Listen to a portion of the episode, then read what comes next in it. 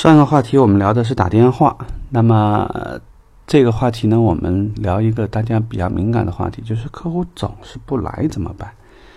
因为这里会涉及到几个问题。第一，是因为你的邀约总是到不了位，所以呢，有些门店甚至会有一些扣罚的处理。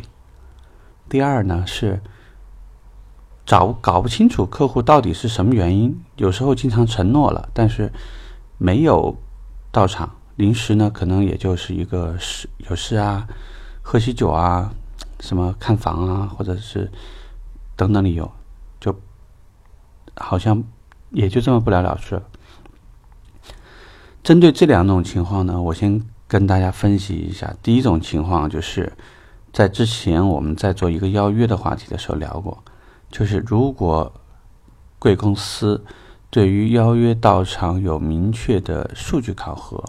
量化的考核，那你无论是客户的 C 级、B 级客户，你也要去邀，因为无论是基于现场氛围需要，还是说有一些摇摆客户，甚至再裸露一点的去说，保住你的钱，因为不是每个考核都是合理的，但是没有办法，既然说你没有的选择，那你就要去做其他的方案。啊，这个可能就是个预案。每次我做活动，如果你要我要去邀三批客户，我至少要邀五到六批，这样呢来多了，呃，我想各方面都好交代；来少了，就是八成我也很 OK 的。所以就是说，在这些方面呢，大家一定要做足充分的备份，你一定要有一点点的保障，不要把自己逼到最后一步。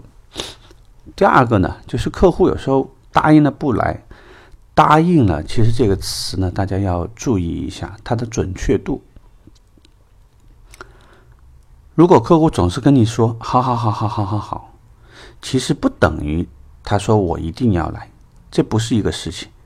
顶多他是说我听到了，我知道了，我知道了。他的答复在他而言是这个意思。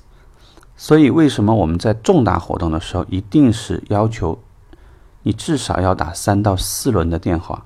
而且一定要有几次短信或者微信的确认。在影响力那本书里面聊到过一个很重要的话题，就是叫承诺一致。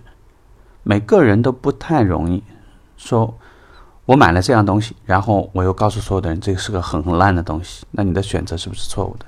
所以在这里呢，没有什么大的状况下，你一定要尝试让客户做出承诺，是他自己做出承诺。例如说，会说刘先生，明天的活动呢，对你和我都很重要。对你来讲，价格的申请啊，包括活动的政策都是非常到位的。对我而言，因为名额是有限的，所以如果您不来的话，我不仅说会损失一个名额，而且由于不到位，邀约不到位呢，我可能还要受到惩罚。所以，能否请你明确的告诉我，明天你是不是一定会来？如果对方说我一定来。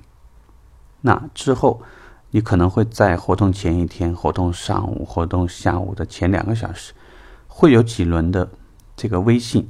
当然说不会那么露骨的去说到了吗？到了吗？到了吗？你可能会比较多说，呃，不知道位置你清不清晰的，我再发一个定位给你。啊，不知道你知不知道从哪个地方停车？我告诉你在哪里停车。啊，我们活动快要开始了，我已经给你预留位置，位置在哪里？哪里？哪里？这个呢，都是一些很有技巧的一些表述。总而言之，一定记住，如果客户不来，你先看这几件事情。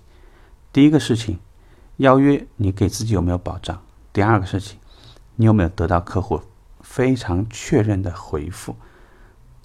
还有就是客户本人做出的承诺。